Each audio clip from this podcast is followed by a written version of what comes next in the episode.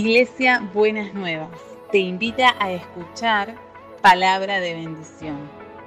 Escúchanos en www.buenasnuevas.org.ar. Estoy aquí.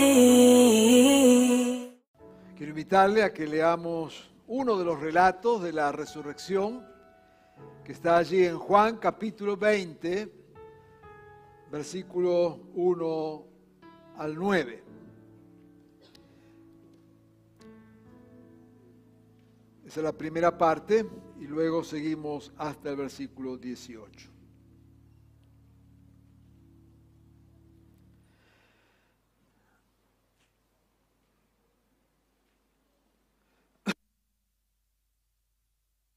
Dice así, el primer día de la semana, muy de mañana, cuando todavía estaba oscuro, María Magdalena fue al sepulcro y vio que habían quitado la piedra que cubría la entrada.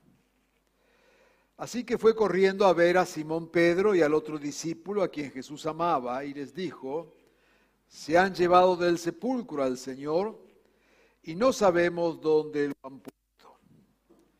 Pedro y el otro discípulo se dirigieron entonces al sepulcro. Ambos fueron corriendo, pero como el otro discípulo corría más a prisa que Pedro, llegó primero al sepulcro. Inclinándose, se asomó y vio allí las vendas, pero no entró. Tras él llegó Simón Pedro y entró en el sepulcro. Vio allí las vendas y el sudario que había cubierto la cabeza de Jesús aunque el sudario no estaba con las venas, sino enrollado en un lugar aparte. En ese momento entró también el otro discípulo, el que había llegado primero al sepulcro, y vio y creyó. Hasta entonces no habían entendido la escritura que dice que Jesús tenía que resucitar. Los discípulos regresaron a su casa pero María se quedó afuera llorando junto al sepulcro. Mientras lloraba, se inclinó para mirar dentro del sepulcro y vio a dos ángeles vestidos de blanco sentados donde había el cuerpo de Jesús, uno a la cabecera y el otro a los pies. ¿Por qué lloras, mujer? le preguntaron los ángeles. Es que se han llevado a mi Señor y no sé dónde lo han puesto, le respondió. Apenas dijo esto, volvió las miradas y allí vio a Jesús de pie, aunque no sabía que era él. Jesús le dijo, ¿por qué lloras, mujer? ¿A quién buscas? Ella, pensando que se trataba del que cuidaba el huerto, le dijo, Señor, si usted se... Dígame dónde lo ha puesto y yo iré por él. María, le dijo Jesús. Ella se volvió y exclamó, Raboni, que en arameo significa maestro suéltame, porque todavía no he vuelto al Padre. Bebas bien a mis hermanos y diles, vuelvo a mi Padre, que es Padre de ustedes, a mi Dios, que es Dios de ustedes. María Magdalena fue a darle la noticia a los discípulos. He visto al Señor, exclamaba, y le contaba lo que él había dicho. Tiempo después de la resurrección, cuando ya comienza a predicarse el Evangelio y surgen las primeras comunidades de fe, hay una iglesia allí en Corinto. Y el apóstol Pablo le escribe varias cartas. En la primera carta, en el capítulo 15, hace mención a la resurrección. Y quiero invitarle a que leamos algunos versículos allí sobre lo que el apóstol escribe. Versículo 1 al 8 dice, Ahora, hermanos, quiero recordarles el Evangelio que les prediqué, el mismo que recibieron y en el cual se mantienen firmes. Mediante este Evangelio son salvos si se aferran a la palabra que les prediqué. De otro modo, habrían creído en vano. Porque ante todo, le transmití a ustedes lo que yo mismo recibí que Cristo murió por nuestros pecados según las Escrituras, que, resucitó al tercer día según las Escrituras y que se apareció a Cefas y luego a los doce. Después se apareció a más de 500 hermanos a la vez, la mayoría de los cuales vive todavía, aunque algunos han muerto. Luego se apareció a Jacobo, más tarde a todos los apóstoles y por último, como un nacido fuera de tiempo, se me apareció también a mí. En el versículo 17 al 20 dice, y si Cristo no ha resucitado, la fe de ustedes es ilusoria y todavía están en sus pecados. Si la esperanza que tenemos en Cristo fuera solo para esta vida, seríamos los más desdichados de todos los mortales.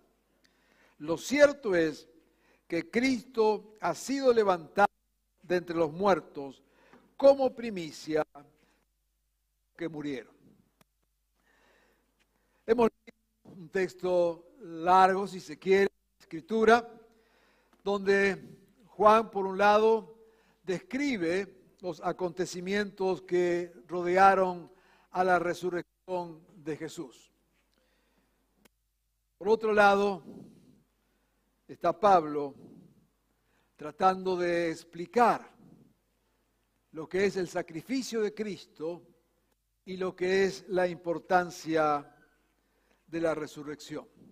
De paso, y aunque no es el tema de la predicación, pero no puedo evitar la tentación de llamarles la atención al relato que Pablo escribe allí a la iglesia en Corinto, donde dice que el Señor se le apareció a Pedro, a, a los doce, a 500 hermanos, dice la mayoría de los cuales todavía están con nosotros, aunque algunos murieron, se le apareció a Jacobo y más tarde a todos los apóstoles, por último se me apareció a mí. Decía que no puedo evitar la tentación de mostrarles que allí Pablo no menciona a las mujeres, ni a María Magdalena ni al resto de las mujeres.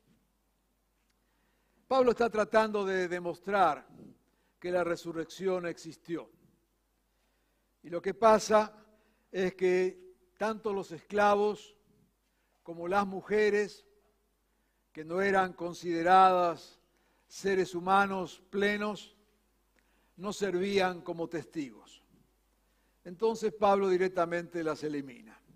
Bueno, aunque Pablo las elimina, yo quiero rescatarlas en esta mañana. Porque en las cuatro versiones de la resurrección que tenemos en los cuatro evangelios, aparecen las mujeres primero recibiendo la noticia o dándose cuenta de la resurrección. Y segundo, yendo a comunicar las mujeres el mensaje de la resurrección. Disculpen este paréntesis, pero no puedo evitar esta invisibilización de las mujeres que Pablo por otras razones eh, comete, ¿no es cierto?, pero que, que están allí. Así que es bueno tener presente esto y en especial en nuestro tiempo, ¿no es cierto? Eh, recuerden lo que enseñamos. El Mesías fue, vino al mundo en una joven adolescente, una mujer liberada de siete demonios, María Magdalena, es la que es testigo de la resurrección y la primer misionera de la iglesia cristiana. Es una mujer que ya había fracasado en cinco matrimonios. Dejamos esto ahí para ver lo que Jesús hizo, entre muchas otras cosas, la manera de dignificar a los que menos o a las que menos dignidad tenían. Yendo otra vez al relato de la resurrección.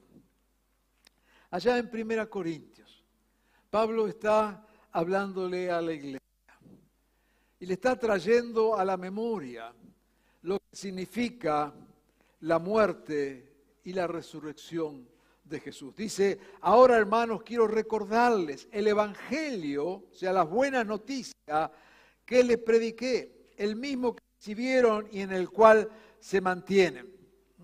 Si se aferran a esta palabra, que Cristo murió por nuestros pecados, fue sepultado, resucitó al tercer día. De lo que estamos hablando acá, el texto este, es la esencia del Evangelio, es la esencia de lo que creemos.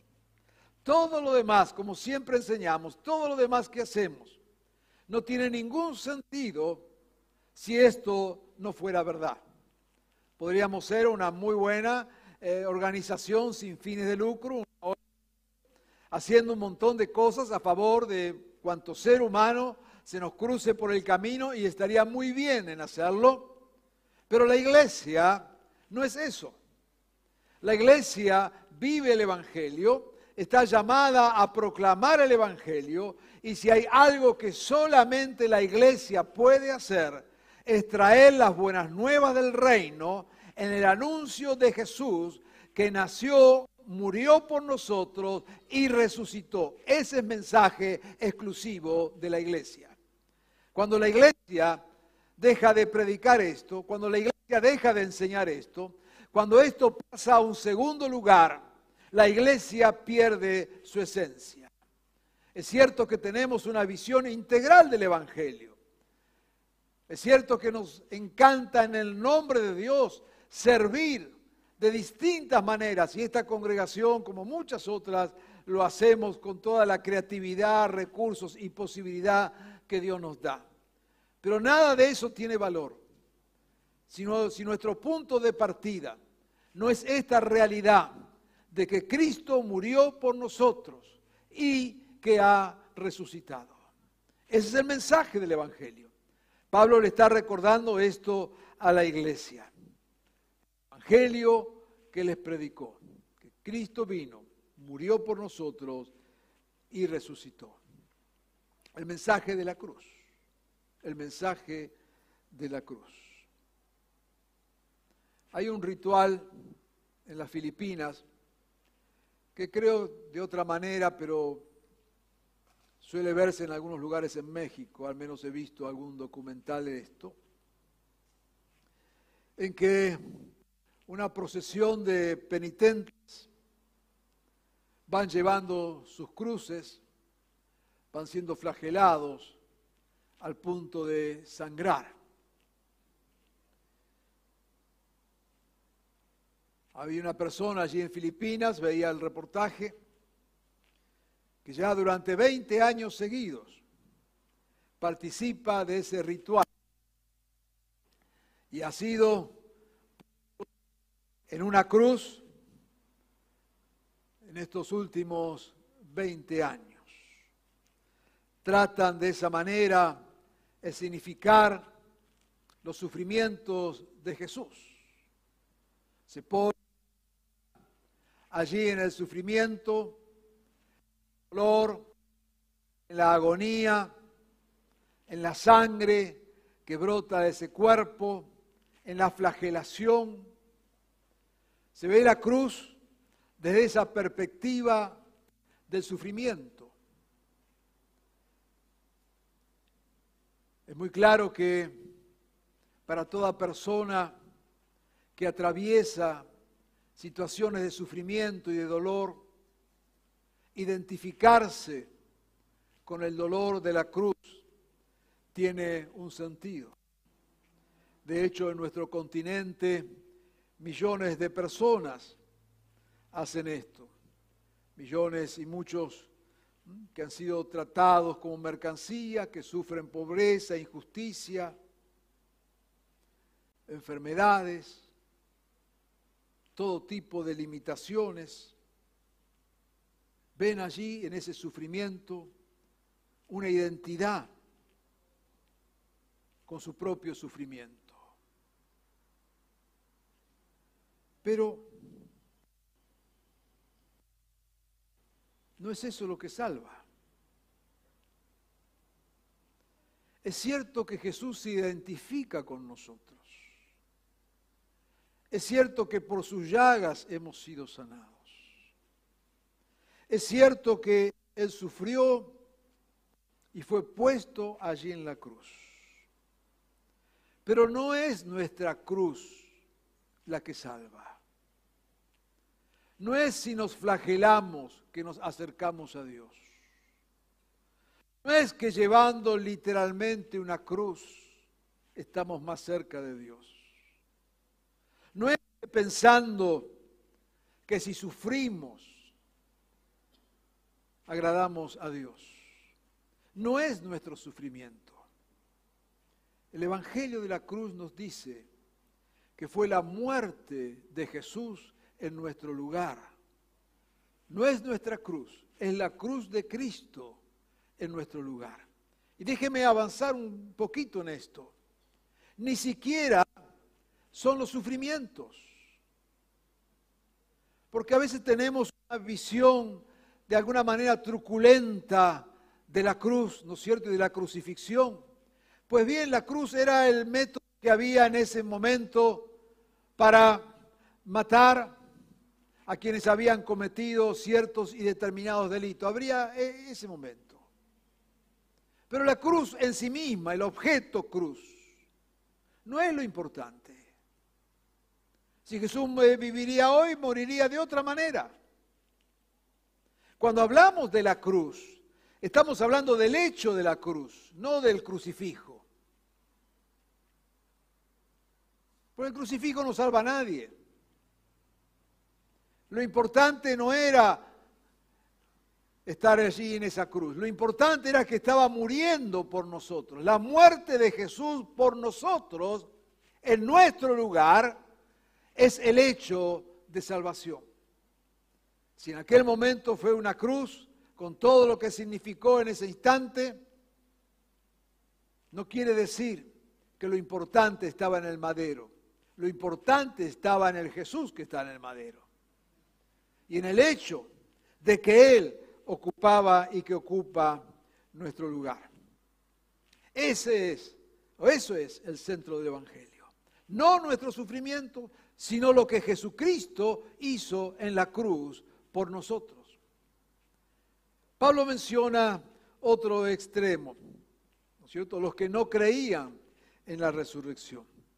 Pero también en esto del Evangelio, del mensaje de la cruz, así como hay una visión truculenta de la cruz, ¿no es cierto? Y de pensar que la vida debe ser una cruz que hay que llevar, está el otro extremo también en la fe de un evangelio sin cruz, un evangelio light, el evangelio del sentirse bien, un evangelio de pura gracia, de una gracia barata, un evangelio donde tenemos a Dios a nuestro servicio, el evangelio de la autoayuda.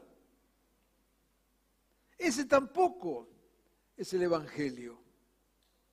Alguien podrá decirme, bueno, pastor, ese evangelio me hace bien, me hace sentir bien. Y yo te digo, qué bueno, te vas a ir al infierno sintiéndote bien. Vas a ser la persona más feliz en el infierno. Por lo menos algo lograste. Pero no es el evangelio sin Y repito, no es la cruz de nuestro sufrimiento, es la cruz de Cristo, cuando Él muere por nosotros, cuando Él toma nuestro lugar. Estoy hablando del ABC del Evangelio, pero de eso se trata. Y la fe que nos salva y la invitación que hacemos es creer que Jesús murió por nosotros. El Evangelio es reconocer que hemos pecado y estamos lejos del Señor. Miren lo que estoy haciendo, ¿eh? otra vez, lo básico del Evangelio, tantas veces dejado de lado. No es creer en Dios lo que salva, ni siquiera es creer en Jesús lo que salva. Si usted lee el Corán y escucha a los musulmanes hablar, van a ver que ellos creen en Jesús y tienen en alto estima a Jesús. Pero no es creer en Jesús, en la existencia de Jesús. No es creer en lo que fue Jesús, ni creer en Dios. es creer que Jesús tomó mi lugar, que yo estoy lejos de Dios, que es imposible para mí relacionarme con Dios por mi pecado, por mi caída, por mi lejanía de Dios. Y cuando llego a ese punto de reconocer que yo no puedo salvarme a mí mismo, que yo no puedo estar en relación con Dios, el tres veces santo, sino es a partir de lo que Jesucristo hizo por mí. La fe que nos salva es la fe de creer que Jesús murió en mi lugar. Este es el sentido de la muerte de Jesús. Y de manera muy especial lo estamos recordando en este tiempo. Pero en este día, en este día, recordamos que la muerte no pudo contener a Jesús. Por eso nuestra celebración tiene esta doble dimensión. Por un lado, sabernos que solo no podemos, que Jesús murió por nosotros y que esa muerte me trae vida y que esa muerte me trae salvación. Pero ahí viene entonces el otro mensaje poderoso, es que esa muerte no pudo contener a Jesús, sino que ha resucitado victorioso. Y lo que celebramos, lo que festejamos, lo que recordamos es ese poder de Dios que resucitó a Jesús de entre los muertos. Jesús vive. Allí en Primera Corintios, capítulo 15, versículo 17 al 20, Pablo está hablándole a la iglesia porque está enfrentando esta situación. Dice, si Cristo no ha resucitado, la fe de ustedes es ilusoria. O sea, si nosotros predicamos a un Cristo que no ha resucitado, a un Cristo que no está vivo, nuestra fe es pura ilusión. Cristo vive. Cristo vive. En aquella iglesia había ciertas corrientes de pensamiento que decían, bueno, él murió, murió por nosotros, pero no hay resurrección. Y Pablo dice, si así fuera, seguiríamos muertos en nuestro pecado. Pero Jesús ha resucitado. Él vive y celebramos la vida de Cristo. Seguimos a un Dios que está vivo. No seguimos a un Dios muerto. No seguimos a un concepto de Dios. No seguimos una religión. Seguimos a un Dios que está vivo. Por eso ese Dios que vive nos habla por eso ese Dios que vive tiene poder para bendecirnos. Por eso ese Dios que vive nos salva. Por eso ese Dios que vive tiene poder para sanarnos, para restaurarnos, para librarnos. Es el Dios que está en los cielos, pero que también está con nosotros y que está en medio de nosotros. Y decimos en los momentos de los anuncios, hablando de la iglesia, que allí donde estamos está Dios y cuando nos juntamos, aunque sea dos, somos iglesia con la presencia del Cristo vivo en medio nuestro. Esto es el gozo de ser iglesia. Este es el gozo de creer. Esto es donde está nuestra fe. Seguimos a un Dios que está vivo y que es poderoso. Esa es la cabeza de la iglesia. Es el Rey de Reyes y Señor de Señores. El que ha triunfado el que ha triunfado sobre la muerte y sobre toda imagen de muerte y sobre todo lo que tenga olor a muerte. Si Cristo no hubiera resucitado, nuestra fe sería ilusoria. Pero dice algo más Pablo. Si la esperanza que tenemos en Cristo fuera solo para esta vida, seríamos los más desdichados de todos los mortales. ¿Qué está diciendo allí? No solamente está hablando de que Cristo resucitó, sino que también nosotros vamos a resucitar con Cristo. La iglesia enfrentaba dos problemas, aquellos que no creían en la resurrección, y Pablo dice, Cristo ha resucitado, y tenemos allí todas las pruebas en la escritura, pero había otros que decían, es verdad, Cristo ha resucitado, tiene todo poder, me puede ayudar, me puede bendecir, pero cuando muero, se acabó todo. Y acá viene entonces la segunda enseñanza, donde Pablo dice, si nuestra fe, si la esperanza que tenemos fuera solamente para esta vida, seríamos los más desdichados de todos los mortales. Amado, no solamente Cristo vive, sino que también nosotros viviremos eternamente con Él.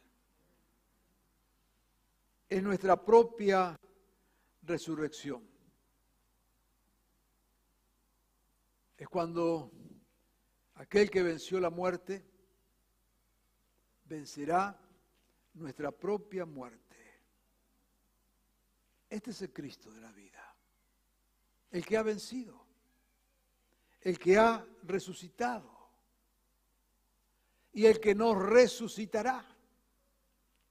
Por eso en este tiempo, este mensaje de la resurrección de Cristo y también de nuestra resurrección se hace tan central y tan importante en estos días que la humanidad está de muerte, en estos días que la humanidad está atrapada en los pensamientos de muerte Estamos rodeados de muerte. Seguro que usted me está escuchando, que estamos aquí. No solamente conocemos personas que se han enfermado, también conocemos personas que han muerto a causa de toda esta pandemia.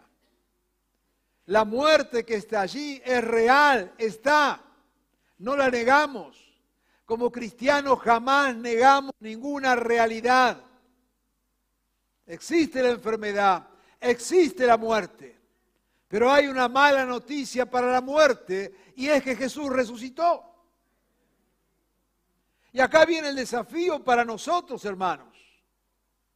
Yo no te puedo asegurar, no te puedo garantizar ni a vos ni menos para mí mismo, ni que no nos vamos a enfermar, ni que no nos vamos a morir por la enfermedad. ¿No quisiéramos ahora? No, no queremos ahora. Pero es una posibilidad. ¿Qué hacemos? ¿Qué es lo que marca la diferencia? Lo que marca la diferencia es que nosotros creemos que aunque nos muramos hoy mismo, vamos a resucitar. Esa es la fe del cristiano. Si no estamos jugando a la iglesia, estamos entonces teniendo una fe que no sirve absolutamente para nada, es lo que Pablo dice. Si no creemos esto, somos los más desdichados de todas las personas. Yo quiero animarte, exhortarte en este día a que levantes tu mirada y veas qué es lo que estás creyendo. No enfrentamos la muerte con temor, porque tendremos vida eterna, vamos a resucitar. Eso es el corazón del Evangelio. Que nos gusta morir, no, no nos gusta. Que quisiéramos morir o no, no queremos. Pero la muerte no puede llenarnos de temor. Puede darnos tristeza, puede darnos pena. Hoy la verdad que me hubiera gustado este, vivir un tiempito más.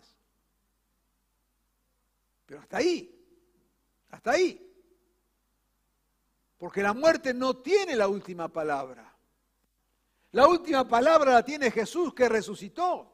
Y si no crees en esto, tu fe es vana, no sirve para nada. Y como diría Pablo, sos el más desgraciado, la más desgraciada de los hombres las mujeres. Jesús fue levantado entre los muertos, dice allí en el versículo 20, 1 Corintios 15, 20.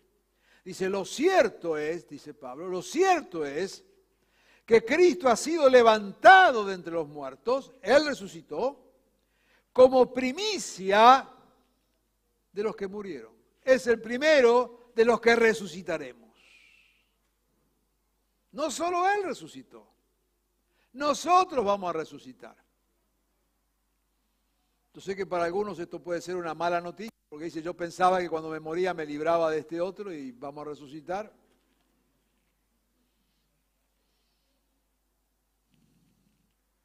Quizás el Señor tiene compasión y te pone lejos de aquella persona que nunca pudiste ver. O quizás te sugiero algo mejor, ¿por qué no probás, como dice el Evangelio, de amar a tus enemigos? Porque más vale amarlo ahora que no tenerlo después toda la eternidad al lado tuyo, ¿te imaginas?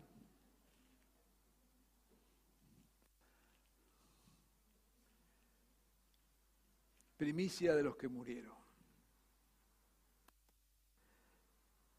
Siempre la vida triunfa sobre la muerte siempre. Detrás de cada muerte siempre asoma el poder de la vida. La última palabra es la vida, no la muerte. Para el que no cree, la muerte es lo último. Para los que creemos, la muerte es lo penúltimo porque al final viviremos. Jesús es la primicia, es el primero, es el que marca el camino. Yo diría esta mañana, tanto de la muerte física, el cuerpo, como también me gustaría pensar en ese poder de vida, en otras muertes, sueños muertos, ideales muertos. Aún toda esta pandemia, ¿no? Cuántas agendas ha cambiado, cuántos sueños ha frustrado. Te animo a pensar en la resurrección aún también allí. Allí donde la muerte ha hecho su trabajo. Allí donde la muerte ha puesto la mano. Allí donde sembró frustraciones, imposibilidades. Hay vida. Hay vida. Y Dios en este tiempo quiere mostrar a pleno el poder de la vida. Dice en 1 Corintios 15, versículo 54 al 58. Cuando lo corruptible se vista de lo incorruptible, lo mortal de inmortalidad, entonces se cumplirá lo que está escrito la muerte ha sido devorada por la victoria. Me gusta esa expresión. La victoria se comió cruda la muerte. Qué lindo. Y Pablo lanza esas preguntas y lo está haciendo en el contexto de dolor, de persecución, de muerte, ¿Dónde está muerte? Tu victoria. ¿Te animas a decirlo en esta mañana? ¿Te animas a creerlo? ¿Dónde está muerte tu aguijón? Eso que te está pinchando ahí permanentemente. El aguijón de la muerte es el pecado y el poder del pecado de la ley. Pero gracias a Dios que nos da la victoria por medio de nuestro Señor Jesucristo. Por lo tanto, mis queridos hermanos, manténgase firmes e incomovibles, progresando siempre, yendo por adelante siempre, en la obra del Señor, conscientes de que el trabajo en el Señor no es en vano. Está desafiando Pablo en ese conocidísimo texto. ¿Dónde está, oh muerte, tu victoria? ¿Dónde está tu aguijón? No dejes que el aguijón de la muerte te lastime. Está ahí pinchándote. Está ahí lastimándote. Está ahí poniéndote carga en tu corazón. No lo permitas. La manera de desafiarlo es afirmando la vida. Dios es Dios de la vida. Jesús ha resucitado. ¿Dónde está muerte tu victoria? Y quiero invitarte en este tiempo a no solamente proclamarlo sobre la muerte física, sino también, como decimos hace unos minutos, sobre todo intento de muerte, sobre todo aquello que el diablo ha venido a matar, porque recuerda lo que dice el Evangelio, que él viene a robar, a matar y a destruir. Y esa obra de muerte y de destrucción que muchas veces, permanentemente mejor dicho, hace e intenta hacer sobre nuestras vidas, sobre las cosas que tenemos, sobre los sueños que tenemos, sobre la esperanza que tenemos, sobre los planes que tenemos, sobre los proyectos que tenemos. Viene ahí el que viene a robar, matar y destruir. Pero yo te animo a que en esta mañana puedas levantar tus ojos y ponerlos en el Cristo resucitado y aún sobre las cosas cotidianas, las cuales el diablo ha venido a robarte, a sacarte, a matar, a destruir, aún sobre esas cosas. Te desafío a que proclames, ¿dónde está muerte tu victoria? Porque el poder de Dios va a estar obrando. Quiero decirte en este día, este es un tiempo, y lo venimos diciendo, palabra del Señor desde que comenzó el año. Es un tiempo de enorme bendición de Dios donde veremos y vemos a Dios. Pues en este tiempo de imposibilidades, levántate a proclamar la verdad de aquel que ha vencido y que quiere vencer en cada circunstancia de la vida. Así que donde sientas que hay limitación, yo te desafío a que digas, ¿dónde está, o oh muerte, tu victoria? Prepárate, muerte, porque Jesús te ha vencido. ¿Dónde está tu poder? Jesús ha vencido. Recuerda, si algo hace a la esencia de ser cristianos, es saber que siempre siempre, siempre la muerte será vencida. No hay otra alternativa para la muerte más que ser vencida. Ya lo fue en la cruz y en la resurrección. Y eso fue primicia de lo que Dios está haciendo. Así que en estos días, pon tu fe en esta verdad. Y no solamente pon tu fe, vive en esta fe. Comparte esta fe. Así que cuando vengan a decirte, mirá, se están muriendo tanto, decirle, sí es verdad. Cuídate que vos también te podés morir, sí es verdad. Pero tengo algo más para decirte. Voy a resucitar. Si no crees esto, amado, amada, estás perdiendo el tiempo tanto acá como los que están escuchando. Quizás te hace bien un pensamiento ético, moral.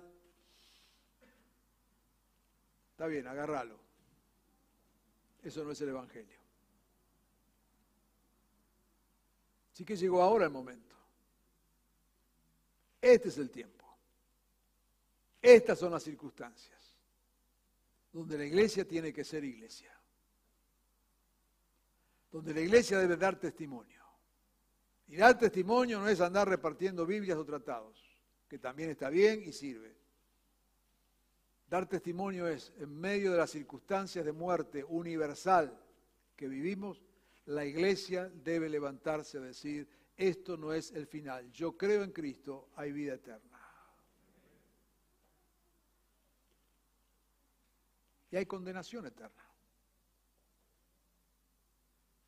Eso también es parte del Evangelio. Pero lo cierto es que nada podrá contener el poder arrollador de la vida de Cristo en nosotros.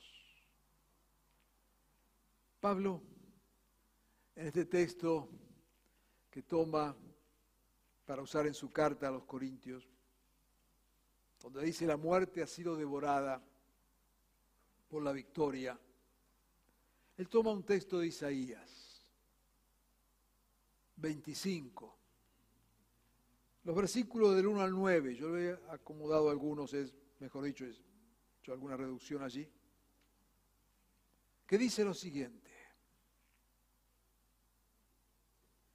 Señor, tú eres mi Dios te exaltaré y alabaré tu nombre, porque has hecho maravillas. Desde tiempos antiguos, tus planes son fieles y seguros, porque tú has sido en su angustia un baluarte para el desvalido, un refugio para el necesitado, un resguardo contra la tormenta, una sombra contra el calor. Qué lindo texto. Devorará, acá aparece el versículo 8, devorará a la muerte para siempre. El Señor omnipotente enjugará las lágrimas de todo rostro y quitará de toda la tierra el oprobio de su pueblo. El Señor mismo lo ha dicho y en aquel día se dirá, sí, este es nuestro Dios, en Él confiamos, Él nos salvó. Este es el Señor, en Él hemos confiado. Regocijémonos, alegrémonos en su salvación. ¿Te animas a decir esto?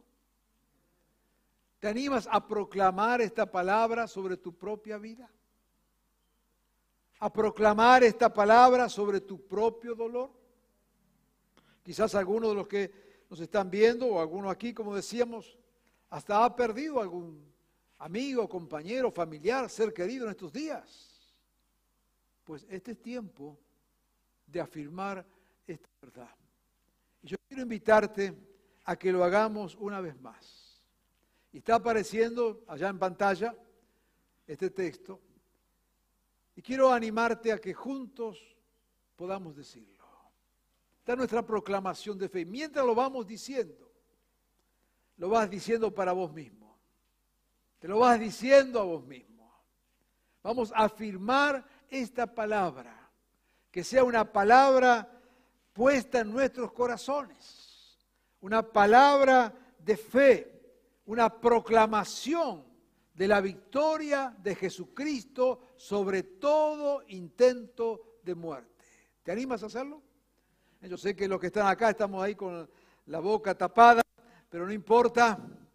Te animo a que lo hagas, manteniendo por supuesto el tapaboca y aquellos que están en sus hogares, donde fuera, pues ahí quizá lo pueden hacer todavía con mayor libertad. ¿eh? Pero vamos juntos a decir esto. Vamos juntos a proclamar esta verdad. Que el diablo la escuche. Que los pensamientos de miedo y de temor la escuchen.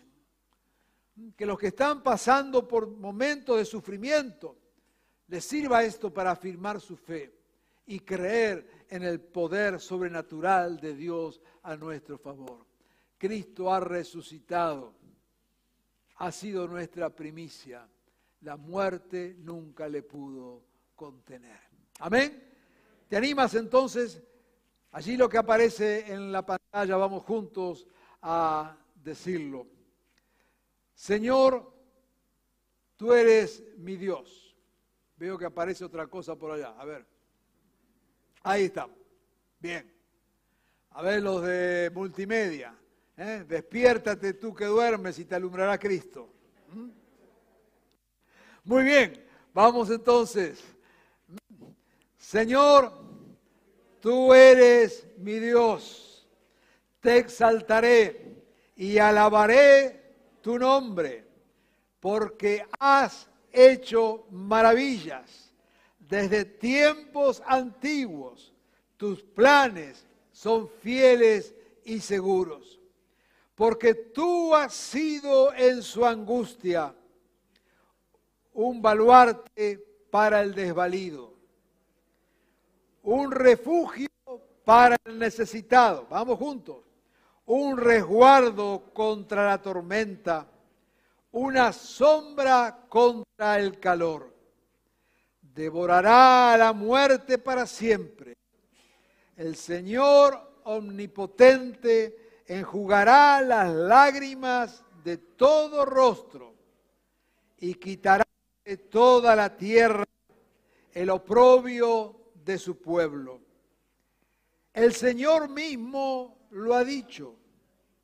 En aquel día se dirá, sí, este es nuestro Dios. En Él confiamos y Él nos salvó. Este es el Señor. En Él hemos confiado. Regocijémonos y alegrémonos en su salvación. Amén y amén. Aleluya.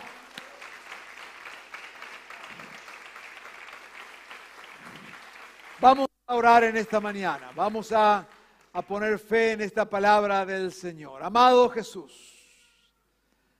has resucitado con poder.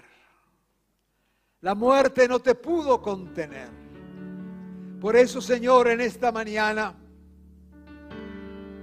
queremos afirmar junto al apóstol, ¿dónde está, oh muerte, tu victoria?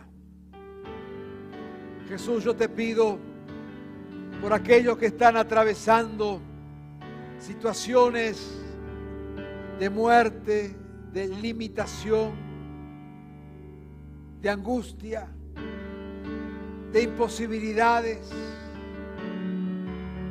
Señor, sobre cada imposibilidad, proclamamos tu palabra. ¿Dónde está muerte, tu victoria? que Señor has venido a vencer aún lo imposible. Vas a abrir puertas donde están cerradas. Vas a extender tu mano de sanidad en los enfermos. Señor, vas a restablecer aquellos sueños frustrados. Estarás trayendo tu poder. La muerte no tendrá la última palabra. Pero también, Señor, aquellos que quizás están en una enfermedad enfrentando la muerte física. Y tantos otros, Señor, que en este tiempo vivimos expuestos a la posibilidad de la muerte en esta pandemia. Señor, frente a estas realidades, como iglesia, como pueblo, Señor, en esta mañana, proclamamos, ¿dónde está, oh muerte, tu victoria? Cristo ha vencido. Señor, yo te pido que envíes consuelo, que envíes paz a aquellos que han perdido seres queridos, amigos cercanos, de saber, Señor, que tu vida ha triunfado, que no solamente creemos que tú vives, sino que también creemos que viviremos. Señor, y aferrados de esa fe, podemos celebrar en esta mañana, podemos regocijarnos y alegrarnos, porque tú eres el Dios de nuestra salvación. Te bendecimos, Señor. Te ruego, Jesús, que derrames de esta paz sobre los corazones atribulados y que pongas en cada uno de nosotros el gozo de saber que tenemos una vida eterna garantizada por tu resurrección Señor, porque tú vives, nosotros también viviremos. Sea a ti, Señor, la gloria y la honra en este día. Amén.